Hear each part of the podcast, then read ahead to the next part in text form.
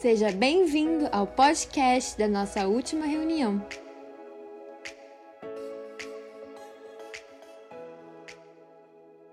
O título da minha mensagem é A Alegria da Salvação. Eu quero falar um pouco sobre isso. Nessa última semana, Deus começou a falar muito comigo de um de uma palavrinha que se usa muito na, na psicologia, que é a ressignificação. Eu acredito que a igreja Raízes, ela precisa ter uma ressignificação do que é ser igreja. Mas até que isso aconteça, é necessário que nós venhamos a compreender o porquê existe essa palavra alegria da salvação e por que nós temos batido tanto na, te na tecla nos cultos caseiros a respeito dessa palavra. E outras palavras que nós temos usado com frequência ultimamente é frieza e apatia a Deus.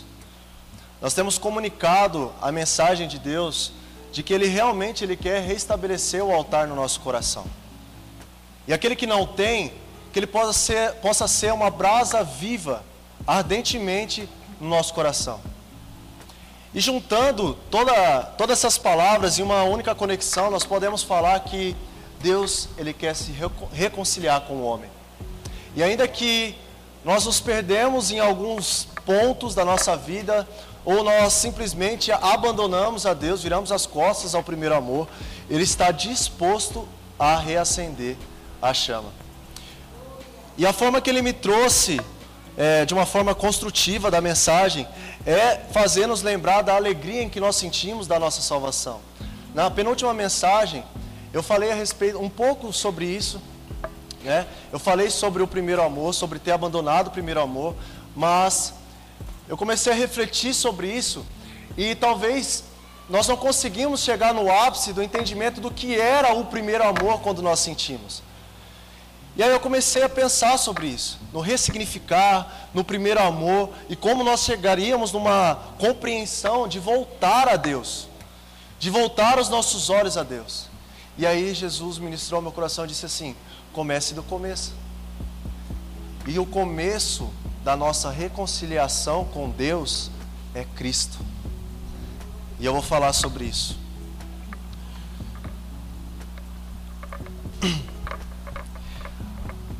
Hoje eu enxergo a necessidade de falar sobre a nossa salvação, de lembrarmos que nós éramos escravos do medo, do pecado, e que, graças a Jesus, nós somos libertos das amarras do pecado. E essa ação de Deus de nos salvar, ela não poderia ter outro fruto senão uma alegria. Quem esteve ontem na, no espetáculo da Rua Azusa pôde contemplar a alegria da abolição da escravidão. E eles realmente alegraram, comemoraram sobre esse decreto que saiu sobre a lei de que os negros não seriam mais escravos. E eu quero trazer para o entendimento de ser escravo do pecado. Mas nós vamos chegar lá. Antes eu quero falar sobre uma palavra chamada adoção. A revelação da adoção e como isso aconteceu nas nossas vidas. Queria ler um versículo com vocês, Romanos 8, verso 15. Pois vocês não receberam um espírito que, que os escravize para novamente temer, mas receberam o espírito que os adota como filhos, por meio do qual clamamos: Abba, Pai. Vou ler de novo. Pois vocês não receberam um espírito que os escravize para novamente temer, mas receberam o espírito que os adota como filho, pelo qual clamamos: Abba, Pai. A primeira coisa que a gente precisa entender acerca da adoção é que até acontecer o ato de ser adotado, aquele que adotou já tinha tomado uma decisão no seu coração antes mesmo que o filho fosse adotado. Trazendo para o entendimento de que Deus é nosso pai adotivo, nós começamos a refletir que antes mesmo de você ter a consciência de que era filho, ele já era seu pai. Ele já tinha sido identificado como pai pelo filho Jesus, mas também em seu coração havia uma decisão que tinha sido tomada em adotar você. E a primeira coisa que precisa ser muito clara à nossa mente é que a adoção não parte do filho, parte dos pais escolherem adotar aquele filho. Óbvio que no processo da adoção o filho também o reconhece como pai, mas até que o filho se torne filho, o pai já tinha tomado a decisão de ser pai. Amém?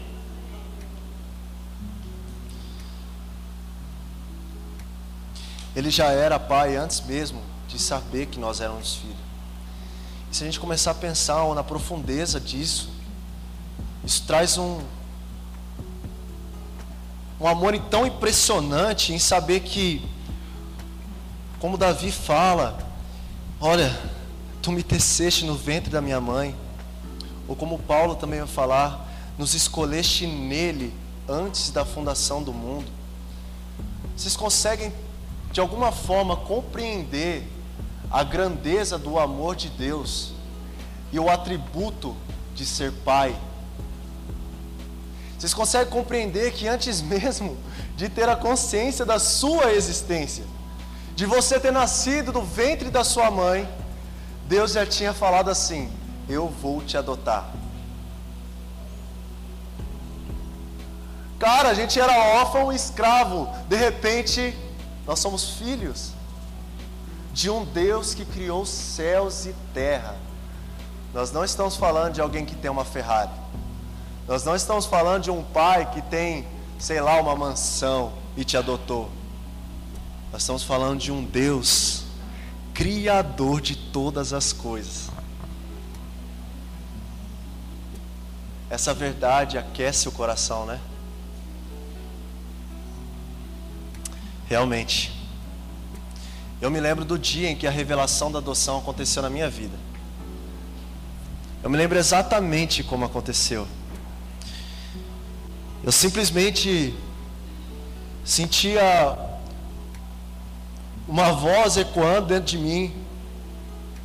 E quando essa voz ecoava, parecia que o meu peito implodia. Era como se a sensação que eu tinha era que essa voz ela, era tão tremenda dentro de mim que vibrava o meu corpo. Eu lembro do dia em que Jesus tocou meu coração e revelou a paternidade de Deus. E de um instante, eu fui curado das minhas mazelas, eu fui liberto dos meus pecados, eu senti o perdão de Deus na minha vida. E eu sei que se você está numa igreja hoje, não é porque você gosta de ouvir a palavra de Deus, é porque um dia Deus tocou no seu coração tão profundamente, estremeceu lá dentro, que dissipou até mesmo para o corpo. O seu corpo estremecia. Eu não sei se com vocês foi assim ou se foi somente um convencimento. Mas não descarto somente pela palavra, não minimize o somente. O importante é ser convencido de que você é filho. O importante é ser convencido de que Deus é o seu Pai.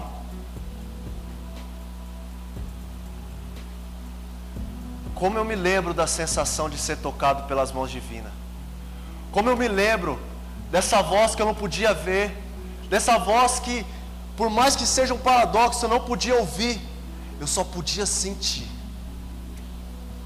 Eu só podia compreender que aquilo não era, de, não era de mim, não era de ninguém, ninguém poderia fazer algo tão forte dentro de mim. Ninguém seria capaz de me levar a amar a Deus, senão só Ele mesmo. Ninguém seria capaz de transformar o Gustavo. Ninguém seria capaz de me sentir perdoado senão o próprio Deus. Foi assim com vocês também? Essa mesma voz que falou ao meu coração, ela ainda ecoa dentro de mim. E eu tenho certeza que essa voz ecoa dentro de vocês também. Eu tenho certeza que,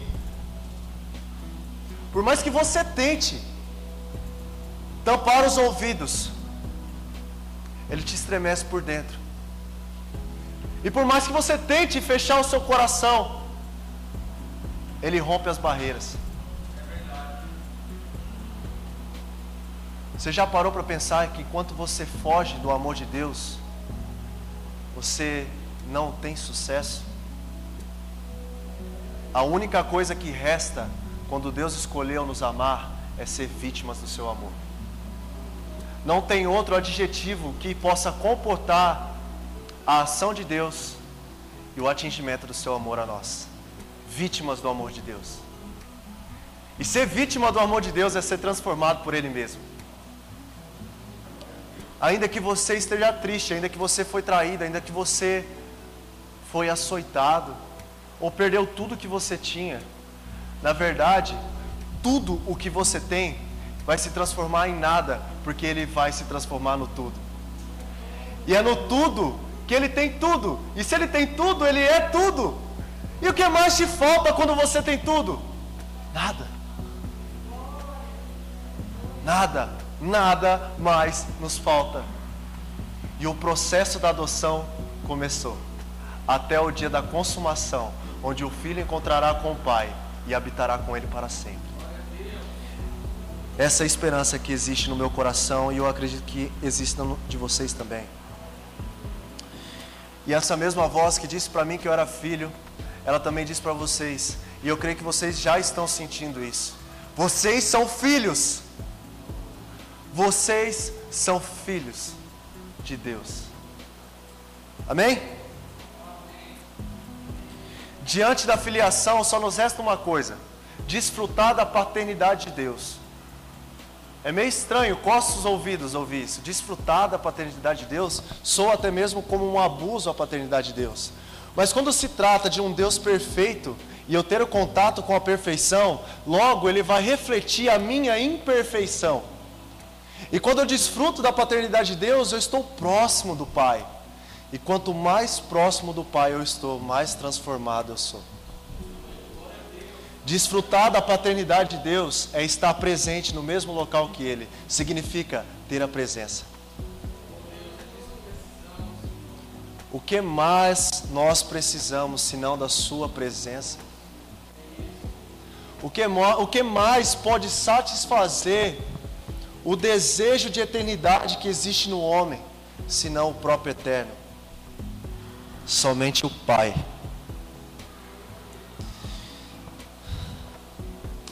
Diante da adoção, toda a documentação ela foi tingida de vermelho. Toda a documentação, quando se trata de adoção, foi tingida com sangue. Não tem mais ninguém que possa contestar essa verdade. Não tem ninguém mais que possa pegar o documento e dizer que não foi pago o preço. Porque foi. A documentação está manchada de sangue. E esse era o preço. Por mim e por você. Deus nos apresenta um amor grandioso. Eu quero ler com vocês Romanos 8, 38.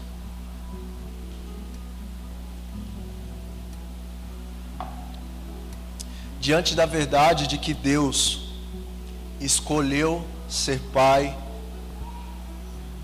surge a pergunta então, quando a frieza bate: quem poderá quem poderá nos separar do amor de Deus?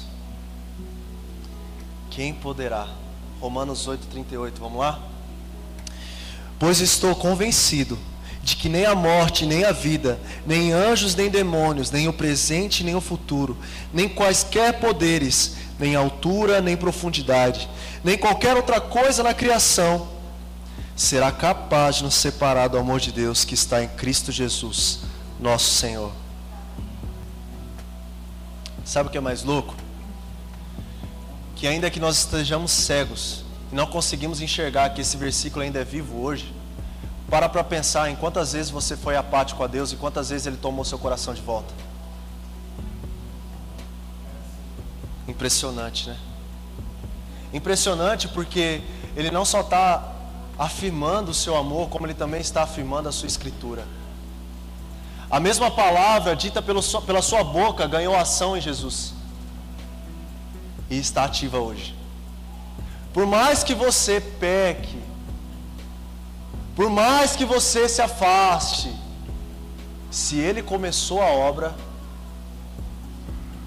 ninguém vai poder parar. E isso eu não estou excluindo a responsabilidade humana. Eu só estou afirmando um atributo eterno de Deus paternidade. Amém?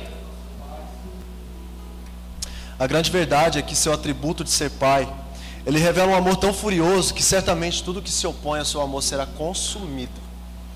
E eu acredito que desde o primeiro das primeiras mensagens dessa casa, nós temos falado que muita resistência tem se oposto ao amor de Deus. Quem se lembra das primeiras mensagens sobre isso? Agora eu te pergunto: quem poderá resistir tamanho Deus indomável? Quem poderá parar os planos divinos? Quem poderá tentar ou se colocar a ser inimigo de Deus? Ninguém nem se qualifica a ser inimigo de Deus. Não tem ninguém que possa ser qualificado a ser o mesmo patamar de Deus ao ponto de ganhar o nome de inimigo de Deus. Nós sim temos um inimigo. Porque nós somos etéreos e passageiros. O nosso inimigo é o próprio pecado derivado da nossa carne, na qual nós vamos lutar todos os dias da nossa vida. E ainda que eu caia, que não venha o sentimento de remorso como veio sobre Judas e que ele se lançou do abismo, mas venha como um sentimento de arrependimento ou a compreensão de que você estava errado e venha como veio em Pedro, sendo restaurado e dando continuidade à obra divina. O remorso que você sente quando você peca, o remorso que você sente por não cumprir aquilo que Deus te pediu, o remorso que você sente, isso é diabólico. Porque isso não gera outro fruto, outro fruto senão divisão entre você e Deus.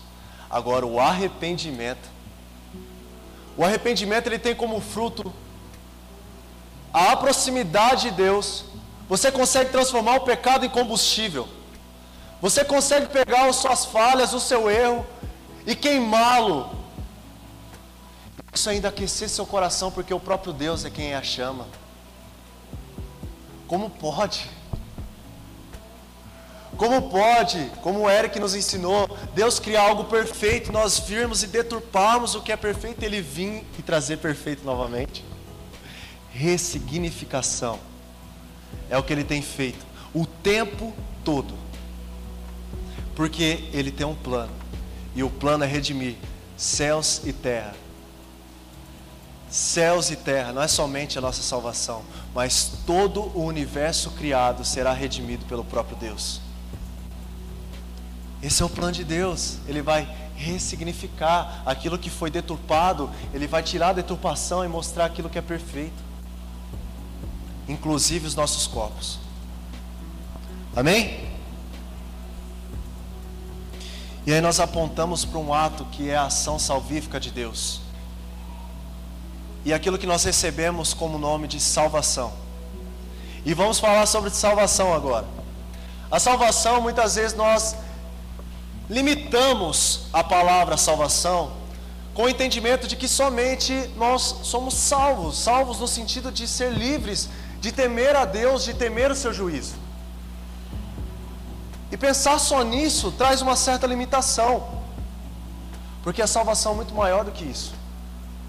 Ainda que seja algo extraordinário, você está livre do juízo de Deus por ter sido alcançado pelo sangue de Jesus, mas a salvação, ela implica em muito mais coisas do que isso. E eu quero falar um pouquinho sobre isso.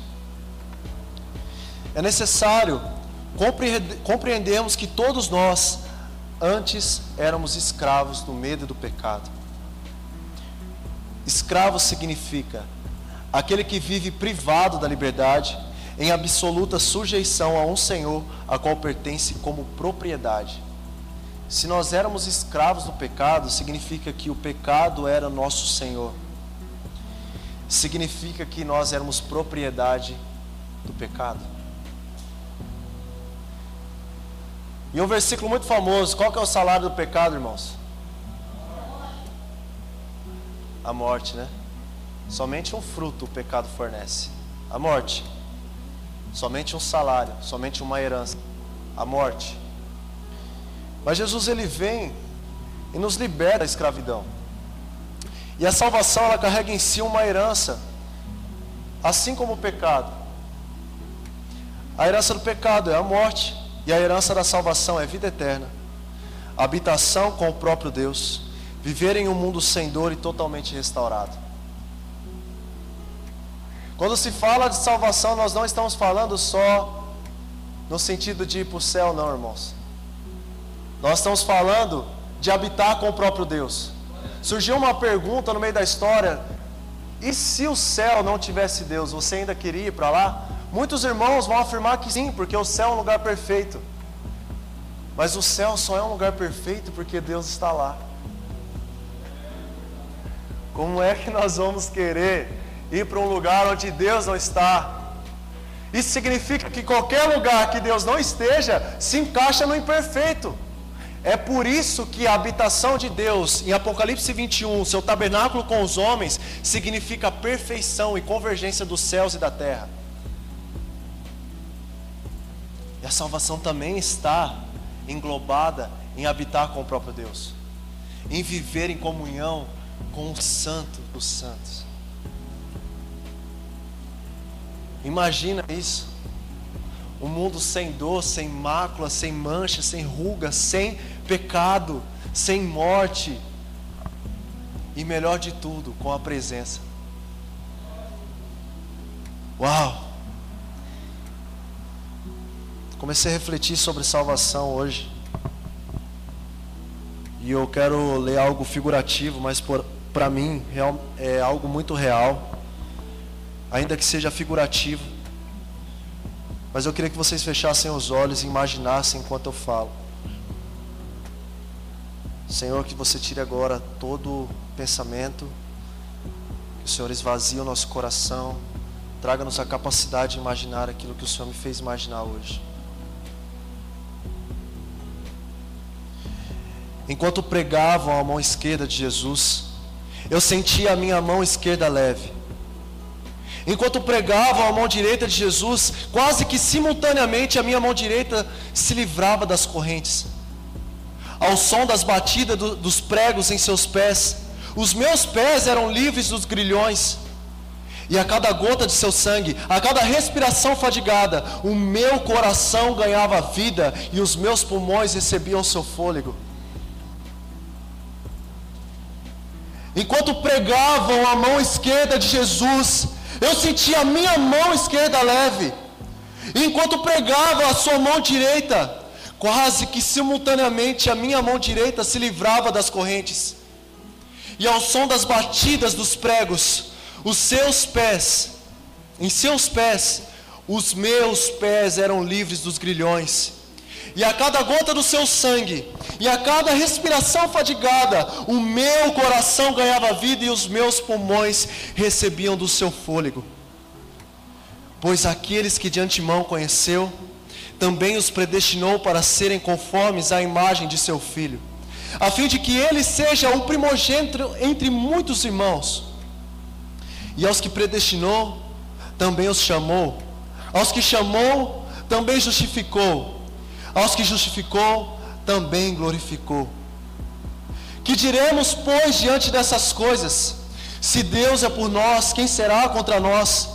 aquele que não poupou o próprio filho, mas entregou por todos nós, como não nos dará juntamente com ele e de graça todas as coisas? Quem fará alguma acusação contra os escolhidos de Deus? É Deus quem os justifica. Quem os condenará? Foi Cristo Jesus que morreu, e mais, que ressuscitou e está à direita de Deus e também intercede por nós. Quem nos separará do amor de Cristo? Quem nos separará do amor de Cristo? Será a tribulação ou a angústia, ou a perseguição, ou a fome, a nudez, ou o perigo, ou a espada? Certamente nada nos separar daquele, separará daquele que nos predestinou. E o que predestinou também nos chamou. E aos que chamou também justificou. E aos que justificou também glorificou. Amém. Quanta segurança, hein? Não só basta o seu sangue, como também intercede pela sua noiva.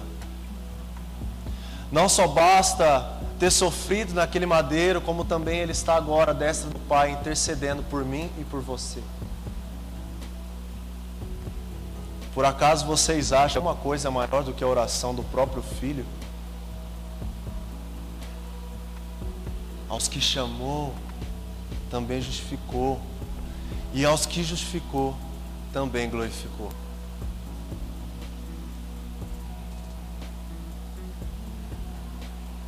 Conseguem compreender?